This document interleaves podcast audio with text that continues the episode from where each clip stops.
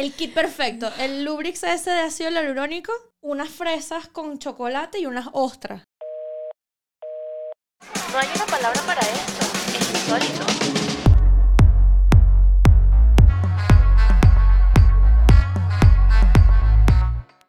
Hola, hola, bienvenidos a Es Insólito. Hosteado por mí, Majo, tu pelirroja de confianza. Claro que sí.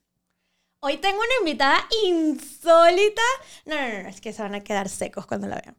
Es Steph, mi nutróloga, brutal, increíble.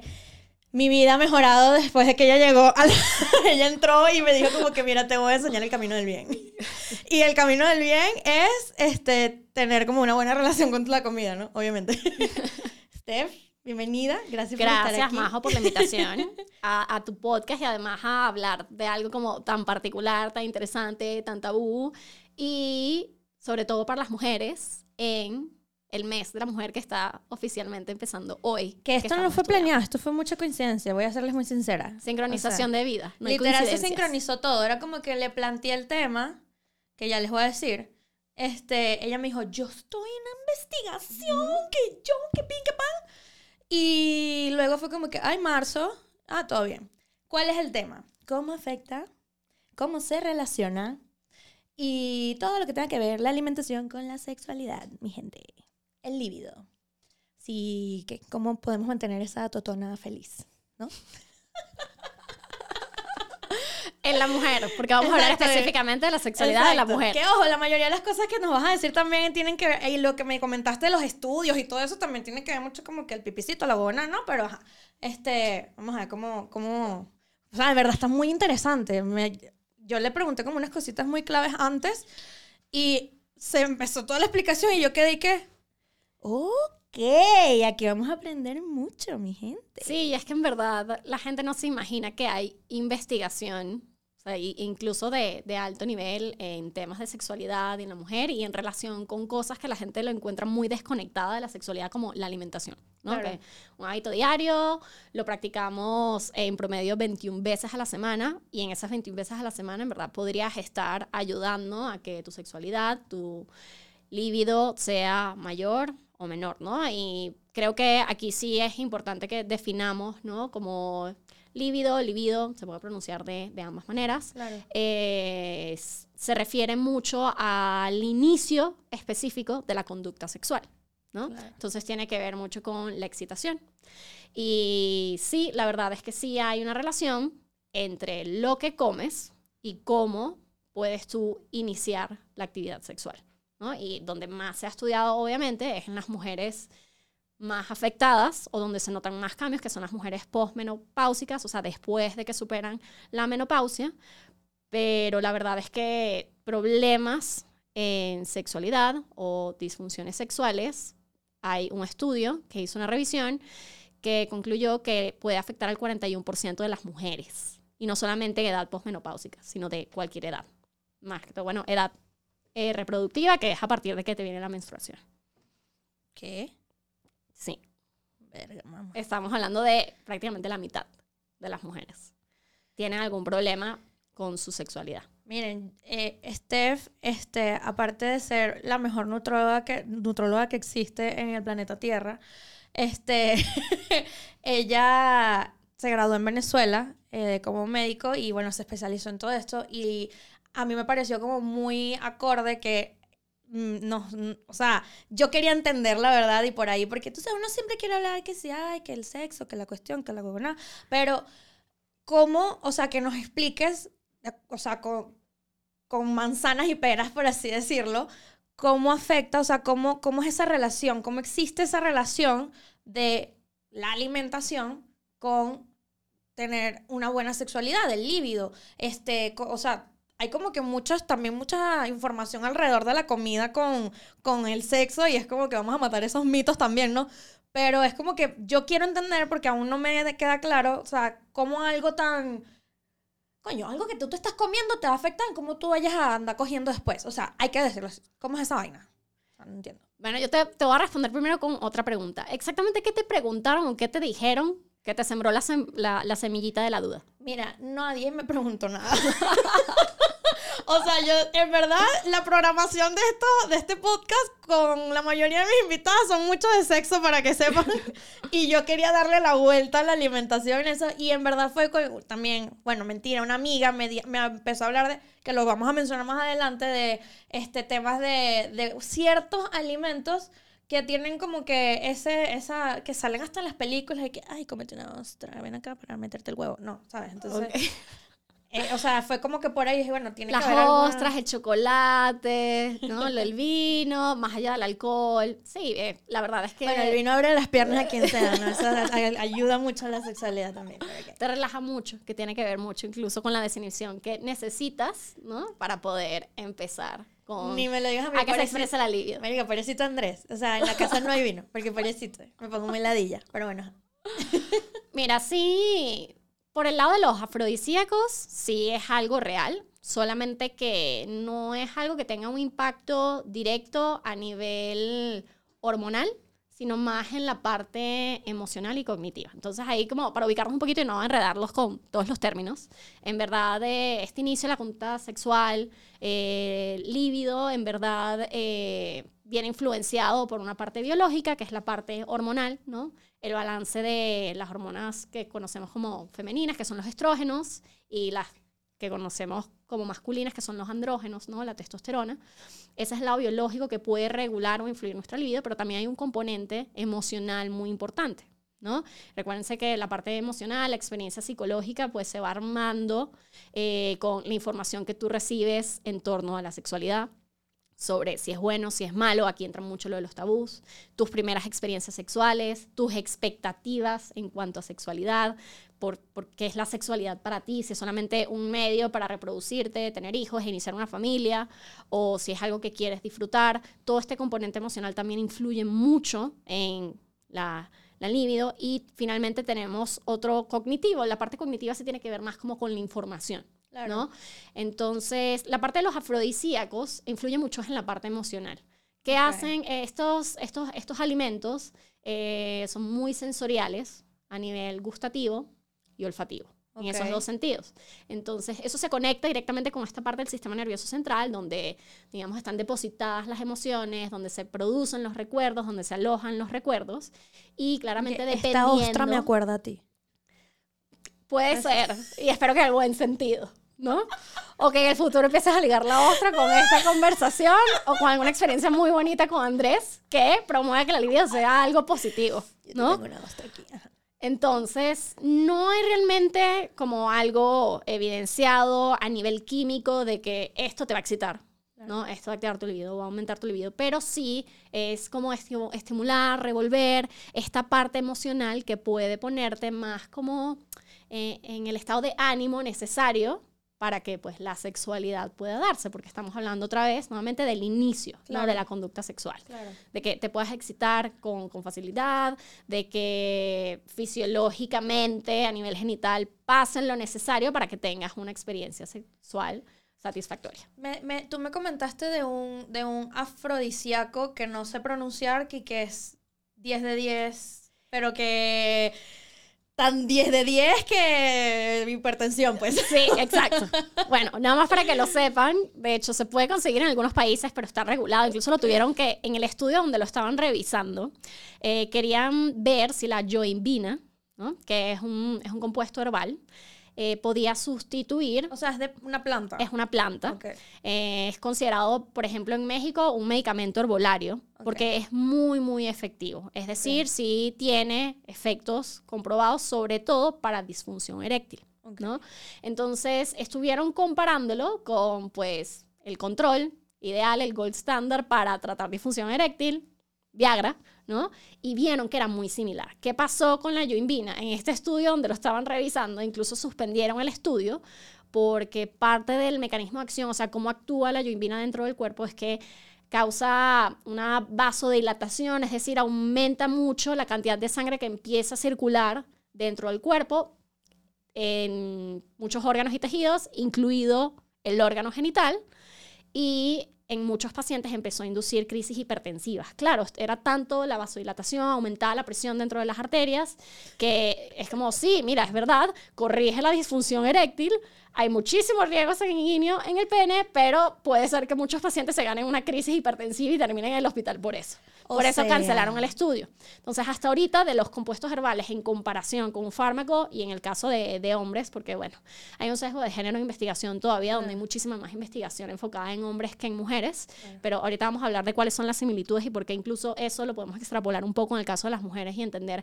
cómo funcionan estos afrodisíacos, suplementos y cómo nos pueden ayudar a que mejore el inicio de la conducta sexual, la estimulación, la excitación.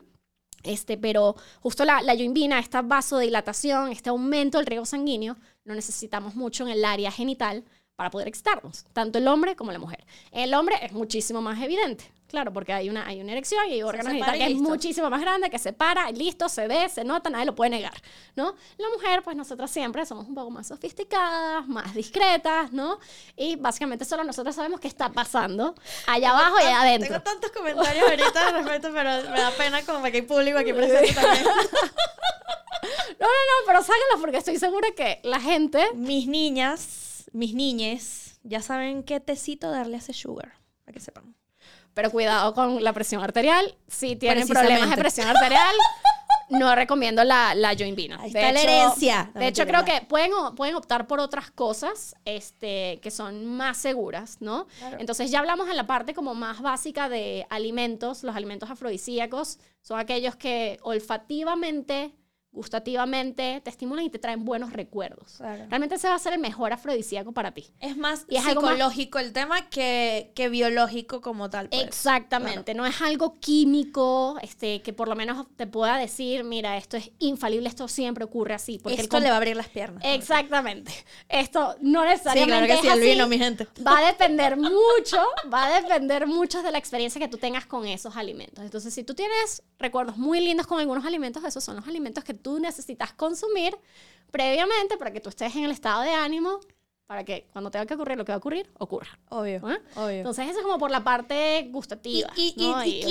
químicamente, o sea, por ejemplo, en mi día a día, con un plan de EcoWeb, porque ella es dueña de EcoWeb, este, en mi plan de día a día, tipo, yo le digo a Pau, Pau, quiero estar que suba, quiero, quiero coger que jode, quiero estar Quiero delicioso, favorecer ¿cómo es el las condiciones ¿Qué me va a favorecer esto este pase?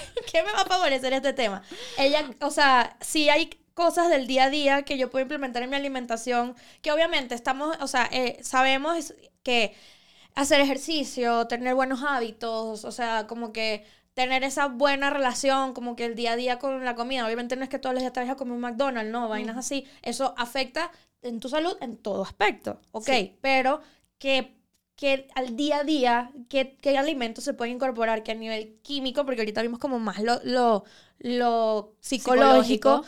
pueden, ¿sabes? Como que decir como que, coño, ya por la alimentación ya no hay peo, pues, porque por ahí ya yo Por estoy- ahí ya eso está cubierto. Ya, ya está cubierto, Y eso, exacto. eso es lo que creo que, que necesitamos, y no solamente por sexualidad, porque te va a traer beneficios a nivel de muchísimos ámbitos, ¿no? Claro. Pero eh, justo que ahorita hablamos de la yoimbina y del efecto que favorece la, eh, este aumento del riego sanguíneo en órganos genitales, tanto en hombre como mujer, lo que necesitamos es un estilo de alimentación que favorezca un buen riego sanguíneo. Ok. Entonces, eh, cultura popular de alimentación, sabemos que si comemos, por ejemplo, muchos alimentos grasos, ¿no? O muchas frituras, sobre todo, se presta a que formemos como bolitas de grasa, plaquitas de grasa que van tapando las arterias. Y si tapas las arterias, No hay estás buen flujo. no hay buen flujo de sangre. Y sí, la- es verdad, estas placas arteriales eh, se depositan en vasos sanguíneos como más grandes, específicos, no, pero sí también influyen en el riego sanguíneo de toda la parte genital. Claro. Y nosotros desde la alimentación lo que podemos favorecer son dos cosas, que el riego sanguíneo no esté interrumpido y dos, que no haya inflamación. Porque recuérdense que en un lugar donde nos inflamamos mucho es en la capita más interna de los vasos sanguíneos. Claro. Y si tenemos una mala alimentación donde hay muchos alimentos, no solamente grasos que aumenten el colesterol y que el colesterol en sangre, ¿no? que puedan favorecer que estén estas placas, que interrumpan el flujo, sino también muchos alimentos procesados, eh, muchos aditivos, eh, y no solamente la alimentación, también la relación que podemos tener con la comida. A veces estamos buscando que la alimentación sea perfecta, a veces nos desentendemos totalmente de la alimentación. Eso genera cierto estrés que aumenta la inflamación sistémica, es decir, en todo el cuerpo. Y uno de los lugares más afectados con la inflamación es un lugar muy chiquito, es esa capita interna de los vasos que se llama el endotelio. Y Ay, yo me acuerdo de eso. yo estudié medicina, para que sepan. Pero ya no. Ajá. Explícanos qué es el endotelio. No, no, no, no, no, eso fue hace muchos No, años. nada más para recordarle, para recordarle a Majo, el endotelio es la capa más interna de los vasos sanguíneos y por eso es, digamos, la más susceptible a todas estas sustancias, a que se empiecen a inflamar. Claro. Y todo lo que es inflamación y flujo sanguíneo es lo que desde la alimentación podríamos, podríamos abordar diariamente para que la parte de, sí, flujo sanguíneo, oxigenación, incluso favorezca el, el efecto hormonal, ¿no? Y toda la parte química que necesitamos ocurra a ese nivel genital a la hora de, de excitarnos, antes de empezar la- la relación sexual. Es eso, una dieta que sea antiinflamatoria, que sea bien controlada en frituras, que no tenga alimentos refinados, que no tenga muchos aditivos. Lo que Claro. queremos es buen flujo y la menor cantidad de inflamación posible. Y acompañar eso con ejercicio, supongo. Y... Obviamente el ejercicio tiene un efecto antiinflamatorio, mejora la circulación sanguínea, mejora la condición Cardiovascular, mi cardiovascular, gente, ya la cual vas a necesitar no solamente para la excitación, sino durante el acto sexual, Obvio. ¿no? Entonces, como te das cuenta, es un win-win por, por donde lo veas. Ahorita que estabas hablando de las frituras, este, hablando con esta amiga que me, me plantó lo de, lo- de los afrodisíacos y todo el tema, em, dicen, o sea, porque no, no es que haya, o sea, que nosotras sepamos, pues tú vas a saber más del tema de que haya como que estudios que digan esas cosas, ¿no? Pero hay como comentarios alrededor de que obviamente si tú tienes un consumo más alto de grasas, o sea, y es como que ya no sano, por así decirlo, o no sé, o sea, ya tu cuerpo te, está en un nivel donde la grasa es lo que más predomina, sea por temas biológicos, porque lo induciste con la alimentación, con lo que sea, eh, esas va a afectar ciertas hormonas. Hablamos puntualmente de la testosterona, este, porque también hay testosterona en nosotras, ¿no? Y todo ese rollo. Pero que, o sea, que haya más grasa en, en estas hormonas afecta el líbido. O sea, ¿eso es así o no? ¿O cómo es el sí, rollo? sí, o sea, no es una relación tan directa, hay muchos eslabones de por medio, pero te voy explicando. ¿no? Eh, el consumo de algunas grasas, este, como la molécula de colesterol, por ejemplo, la colesterol es como el esqueleto de muchísimas hormonas. ¿No? Entonces, obviamente, el consumo de colesterol, propiamente el colesterol que hay en los alimentos, puede influir en el balance hormonal que tengas. En el caso sex- sexual, tanto de hormonas sexuales femeninas, los estrógenos, como las masculinas, la testosterona. Como bien dijiste, tanto las mujeres como los hombres tenemos eh, la capacidad de producir más o menos testosterona, es mucho más marcada en los hombres, en las mujeres también, pero también dependiendo de la fase de- del ciclo menstrual, hay un mayor pico de, de testosterona, un menor Claro. pico de, de testosterona. Se ha ligado mucho los niveles de, testosterona a precisamente la, la capacidad de, excitación, a conducta sexual en general, porque sí, eh, la mejor muestra para revisarlo han sido mujeres posmenopáusicas que cuando desaparecen tanto los estrógenos como los andrógenos, la testosterona, pues eh, la, la- la conducta sexual en general disminuye mucho y hay signos muy claros de que eso está sucediendo, no solamente la ausencia de menstruación, sino que también hay algo como la resequedad vaginal, ¿no? Queda seca, hermana. Eh, exacto. Entonces, obviamente eso no favorece que tengas un deseo sexual importante. Aquí la alimentación no es como que va a influir directamente en que tú produzcas más o menos estrógenos o más o menos testosterona, ¿no? Va a favorecer a que tu cuerpo tenga las condiciones de producir la cantidad de hormonas que necesite. ¿No? Eh, en las mujeres es muy complejo, sobre todo en edad reproductiva, porque tenemos un ciclo menstrual que es muy cambiante. Básicamente nuestro ciclo menstrual está buscando de alguna forma que quedemos embarazadas. Cuando no queda embarazada cambia y espera el próximo mes para que a ver si ocurre lo mismo repetidamente hasta que pues ya estamos en fase de premenopausia y eso deja de, de suceder.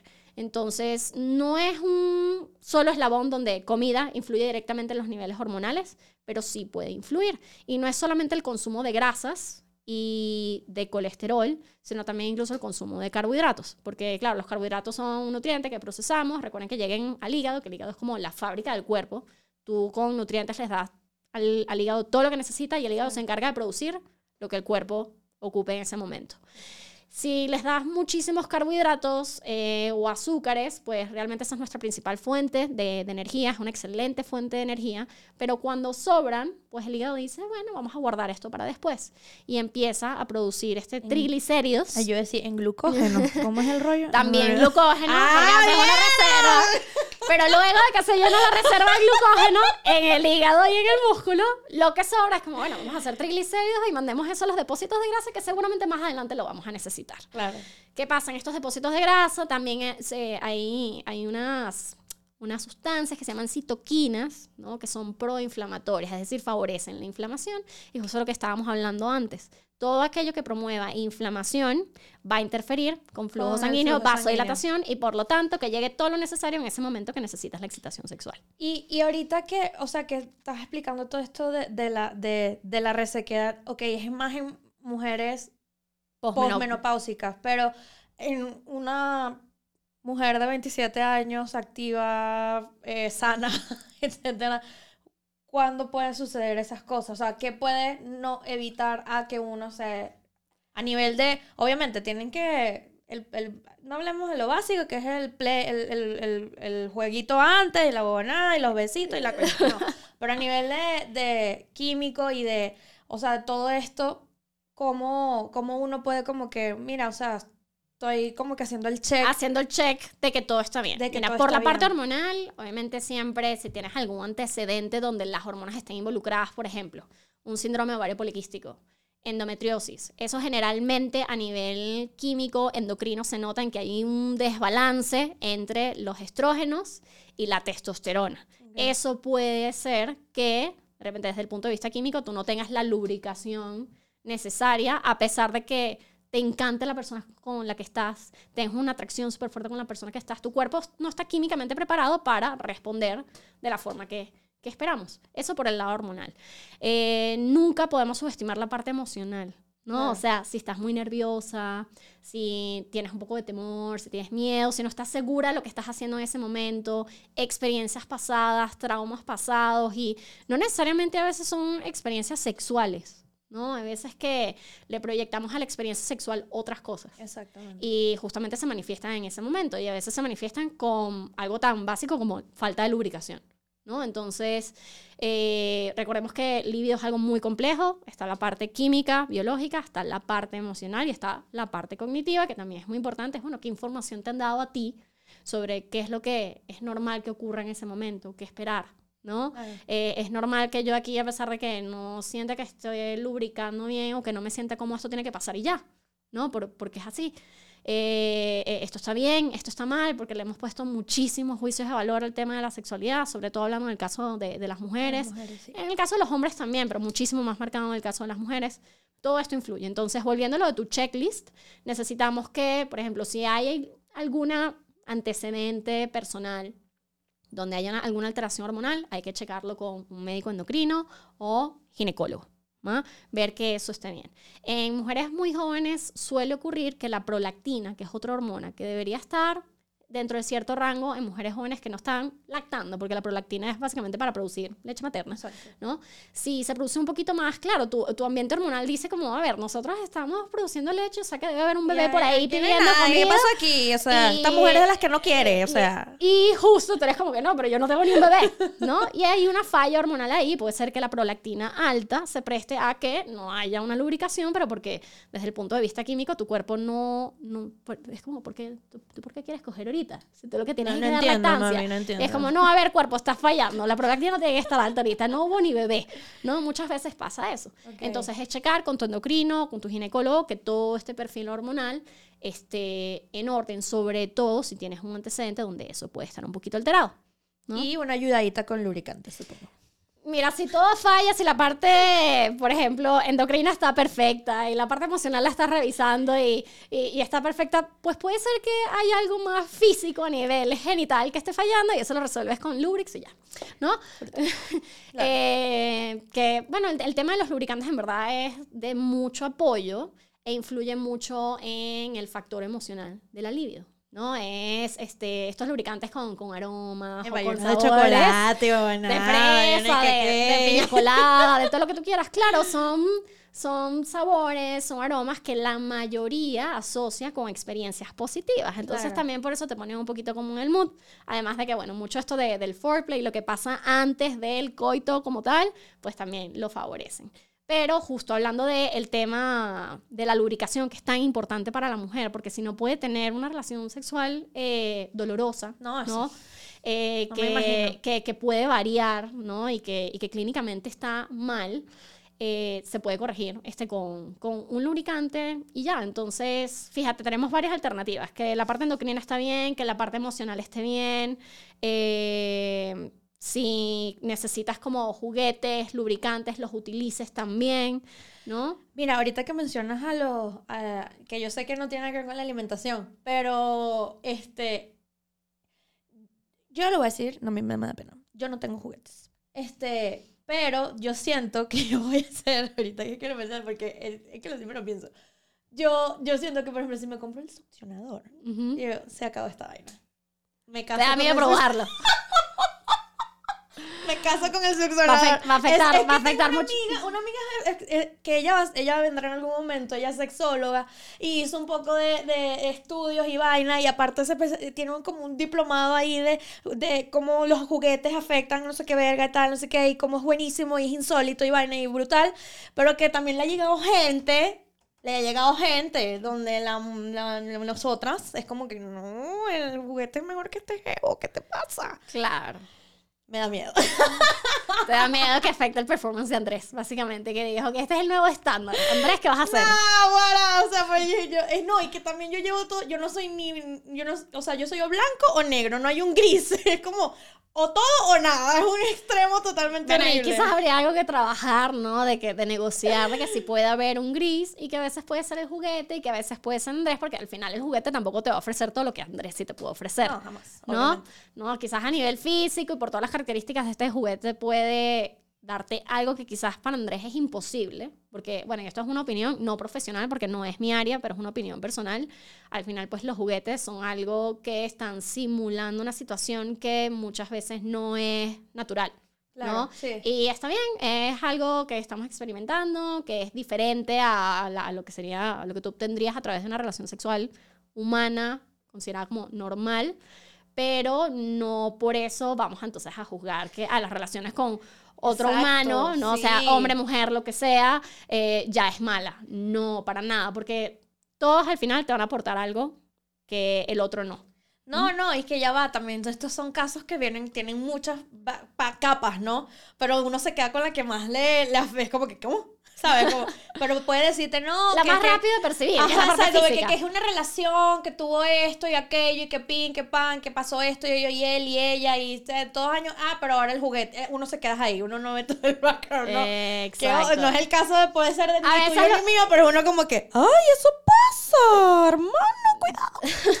No, y eso también a veces llega el juguete en una etapa de la relación donde es muy fácil proyectarle el juguete un montón de cosas que no se trabajaron en la relación, ¿no? Y es esta parte, este componente emocional, psicológico de la sexualidad. Claro, ¿no? O sea, para nadie es mentira que con el paso del tiempo, pues este, este arousal, esta excitación por la misma pareja va cambiando, ¿no? Este, y justamente con ayuda de los juguetes esto puede revivir, pero es algo que justamente se tiene que, que hablar y quizás llegar a ese gris que estás hablando del que, que tú a veces te cuesta un poquito...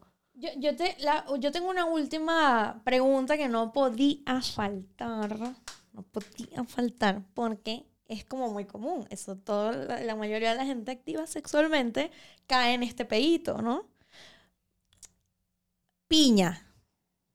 Piña, fresa. Esas cosas eh, que son las únicas que, que han llegado a mis oídos, ¿no? Eh, de que Chocolate. Los ¿El mariscos, también? las ostras. Sí, claro. ¿Por qué crees que siempre te quieren poner una imagen con unas fresas con un fondido de chocolate antes de que te vas a coger a Ah, alguien? mira. Tiene que ver Pero con eso. eso, eso de la, por- sobre todo la piña, más que todo, porque, o sea, la fresa fue un tiempo acá, pero de la piña antes decían, ay, que gordo, come ahí piña. Este, y yo tra atragantándome a piña. Porque que, lo- o sea, el flujo, los fluidos corporales. Podían tener sabor a piña. podían mejorar el olor, sabor, todo. Mira, Eso ahorita, sí pasa. O sea, Mira. eso sí es real. Es uno ahí todo huevón comiendo piña. mira, ahorita, ahorita no recuerdo con exactitud, pero sí hay alimentos que influyen como, mm, quizás no tanto en el sabor, pero sí en el, en el aroma de los fluidos. Ok. ¿no? Entonces, por ejemplo, personas que comen, llevan una alimentación con muchas especias, incluso su sudor tiene un aroma diferente. Su piel, su, su, su olor sui generis es, es diferente, ¿no? Y, y se, se ve en todos los fluidos corporales, no solamente el sudor, también obviamente en caso de las mujeres en el, en el flujo vaginal. Entonces, no, no sé si el sabor, yo creo que el aroma puede ser que sí, eh, y creo que puede estar ligado a la cantidad que consumas, debe haber factores genéticos Pero ahí es un también que tema ahí porque me acuerdo que la lógica que le decían es como que el pH. Y se llevan porque, ay, que el pH. No que sé si no- por el pH te estaría mintiendo, en verdad, si te digo que es algo de eso, no parece que es algo que esté muy, muy validado, porque si no todo el mundo estaría comiendo piña para tener un Escasez de a- a- piña. a- aroma rico a piña para eso. Pero ahora que lo dices, no me extraña que hayan lubricantes con... Con, es con que aroma eso, piña. Exacto. Porque bueno, parece que justo la mayoría de las personas trae esta ex- experiencia sensorial que la hace mucho más placentera. ¿no? ¿Cuál es el lubricante más loco así que has visto? Yo creo que lo que más he visto sí es que sí, chocolate, pero ¿cuál es así como que tú dices Piña colada. O sea, piña colada, porque es que no es piña, es piña colada. colada? ¿no? Entonces es como, entonces que eso te lleva a una playa.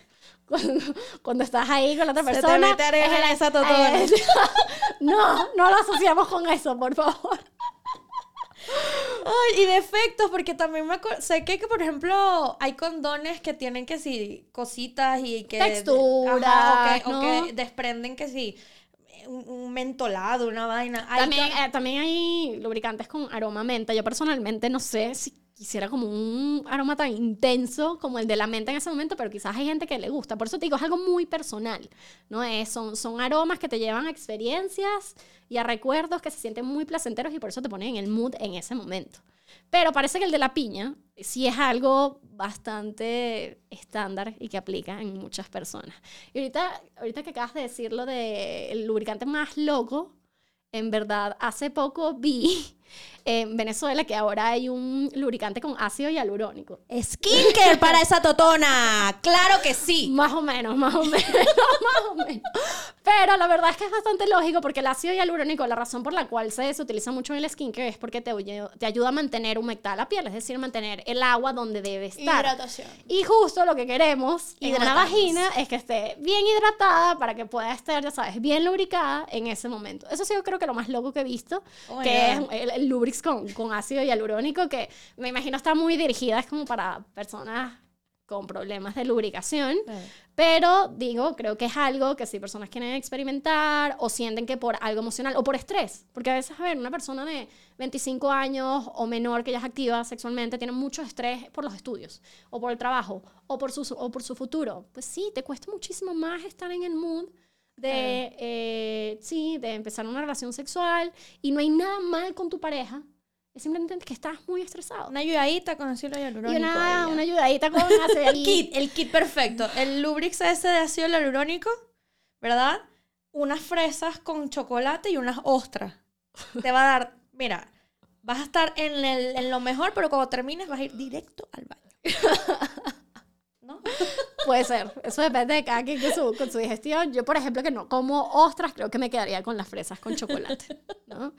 Y no sé, también lo de los aromas. Lo de los aromas es muy importante, ¿no? Lo de los aceites esenciales. Coño, yo tengo, ya yo no puedo aplicar eso con, con mi novio porque es alérgico hasta a la vida. Y yo tengo que decir, un aceite esencial de no sé qué, que es para las vías respiratorias y aparte lanza un eucalipto por ahí en el fondo. Él, yo lo prendo y él empieza a chu. Y yo, coño, es su madre. Esa es la, La vela que, es que- aplica. la vela del amor, la vela así que ponla ahí, que te la venden que es para ambientes de, de ¿sabes? De no sé qué, que y, y cuando la prenden, achú, yo, coño, es su madre. Bueno, fíjate, en el caso de tuyo y de Andrés, pues sí sería muy importante que la parte de hábitos, ¿no? Traten de Sí. comer lo más saludable posible para que el flujo sanguíneo esté bien, para que no haya tanta eh, inflamación y quizás apoyarse no solamente de este, los lubricantes, por ejemplo, como para darle un tono diferente con los de aromas, con el de ácido hialurónico, el que quieras, pero también los suplementos, ¿no? Hay, hay varios suplementos que tienen buena evidencia científica con respecto a su impacto en la sexualidad. Uno de ellos es la maca, es una raíz, este ayuda mucho como a regular el, el equilibrio hormonal, eh, tanto en las mujeres como en los hombres. Y sé que en los hombres hay otro suplemento que tiene buena evidencia científica, que a ver, no va a ser tan efectivo como la joinvina, como le hablamos, que hasta la cancelaron del estudio, de, de lo efectiva que era, porque les causaba esta crisis hipertensiva, pero el fenugruco también puede ayudar. Este, el es una planta también. también es una planta. Puros tecitos, aquí hay que hacer puros tecitos. y mucho de esto es medicina ayurvédica, ¿no? Este, mira, la maca, para ponerte de ejemplo, en México, lo estábamos platicando antes de, de empezar el podcast, en México lo que es como la, la FDA, la FDA, lo que regula aquí que un suplemento o un medicamento de seguro que se llama Cofepris, no permite la venta de la maca a menos que tú lo tengas registrado como un medicamento herbolario, por lo efectivo que es. Y la verdad es que hay en lugares del mundo, incluido México, que hay muchos productos de maca en polvo que los consigues en el súper. O sea, estás en el mercado y de repente hay una bolsa así como te venden inulina y quinoa, hay una bolsa de maca. Y resulta que tú con tu- tus dos gramos de maca diario podrías en semanas mejorar muchísimo el equilibrio hormonal y por lo tanto ya te estás metiendo con la parte hormonal del cuerpo, la función sexual va a mejorar líbido, también, claro. ¿no? Se ha notado más en las mujeres, en los hombres puede funcionar también. Y si con la maca no notas algún cambio, pues puedes pasar a lo siguiente, que es el, el fenugruco. Y también, que esto es una parte importante de, de- de la sexualidad, ¿no? Esto es la parte de, de la motivación y la recompensa, que eso viene regulado por una parte del sistema nervioso central, mediado por la Además, dopamina. psicológico está muy metido en el rollo. Muy, muy, muy. Entonces, si tú, por ejemplo, tienes algún tipo de, de adicción, las adicciones justamente se meten mucho en, eh, en ese ciclo regulado por la dopamina. La dopamina es el neurotransmisor que nos hace sentir placer y que media nuestra resiliencia y nuestra motivación. Entonces, si tú tienes algo en tu vida que es como tu fuente de dopamina y hay, hay algunas adicciones o algunos hábitos, por ejemplo, el consumo de THC en grandes cantidades y prolongado puede interferir con, con Con la el, con, el, con, el ciclo de dopamina y puede interferir con la actividad sexual, pero justamente porque afecta a nivel de la dopamina. De hecho, eh, tras el consumo de THC ves que lo, lo típico es el famoso monchis, ¿no? Que después de que pasa el, el efecto, te entra ese hambre que quieres devorarte absolutamente todo, eso es porque tienes un bajón de dopamina y tu Claro. cuerpo dice, busca lo que más se te antoje porque necesitamos subir los niveles de O lo dopamina que en este haya, o lo que haya, O lo porque que a haya, veces, sí, ¿no? Entonces sí. es a través de saciar el hambre que tú aumentas los niveles de dopamina. Por eso entonces, personas que con consumo prolongado de THC, que les puede traer ciertos beneficios y tendrán sus razones para, para consumir el Hay THC. gente que lo hace por dolores crónicos y cosas Hay gente así. que lo hace por dolores crónicos, también tiene efecto este, antiinflamatorio, porque no solamente es el THC, sino que tiene este, unos endocannabinoides que justo también ayuda a, a desinflamar. Al final, pues, eh, en salud, en medicina, en nutrición, todo es evaluar los beneficios y los riesgos de cada cosa para cada quien, ¿no? Pero, por ejemplo, en estas personas podría ser bueno que metieran de suplementación eh, otra eh, medicina ayurvédica, que es la mucuna pruriens. ¿Cómo tú te acuerdas de estos nombres? Bueno, porque en O sea, parte me dedico a Marico. Es que yo, es que yo le estaba diciendo, como yo estudié medicina un tiempo y vaina, no sé qué, hay cosas que me acuerdo, pero, o sea... No, y esta parte fuck. ya de suplementos está mucho más metida en el área nutricional, la obvio, verdad. obvio. Y están menos estudiados que los fármacos, ¿no? Claro. Pero parecen tener menos efectos secundarios, parecen ser mucho más seguros, ¿no? Yo siempre soy partidaria de recomendar de lo que sea que vayan a mezclar con sus neurotransmisores o con sus hormonas, mejor revísenlo con, o sea, bien su médico de cabecera, con su ginecólogo, con su urólogo, con su endocrino, ¿no? Antes de revisarlo, pero el punto es, es que hay opciones. Claro, ¿no? Hay muchas opciones. Hay un universo. O sea, yo pensé que esto iba a ser- a limitarse en ostras, piña y chocolate. Hay un universo entero. No, entonces fíjate, tienes el tema de la alimentación. Lleva una buena alimentación que sea antiinflamatoria. Practica ejercicio para que sea este, antiinflamatorio, para que tengas la condición cardiovascular, para que el flujo que necesitas de sangre en, ya sabes, en el pene y también en los genitales de la mujer en ese momento esté presente. Eh, necesitamos una ayudadita más, pues el Lurix, pueden ser los suplementos, pueden ser muchas cosas dependiendo pues de sí, qué tan afectada está la parte biológica, que es la parte hormonal, qué tan afectada está la parte emocional o qué está tan afecta la parte cognitiva, ¿no? La información que tienes sobre la sexualidad. Que hay que empezar a informarse más, tipo esto, que me encanta, de que hay muchas opciones para, Claro. para mejorar la libido y, y el, inicio de la conducta sexual. No, yo lo menos que quedé fue seca en este episodio, obviamente. Me encantó. O sea, yo aquí salí aprendida, o sea, letrada del tema. Amé. Ay, no, me encantó tenerte. Este, No, te gracias. amo. Y obviamente cuando necesiten revisar más de estos temas, yo feliz de... Escríbanle su. DM. Es arroba Steph. Steph Cart. Car. Igual ahorita aquí lo dejamos, Exacto, porque sí. si tienen dudas o lo que sea con respecto a este tema en particular, los podemos revisar por ahí. Y bueno, gracias otra vez por darme un, darnos a nosotras un poco de tu tiempo del día de hoy. Y bueno, nada, besitos, nos vemos. ¡Mua!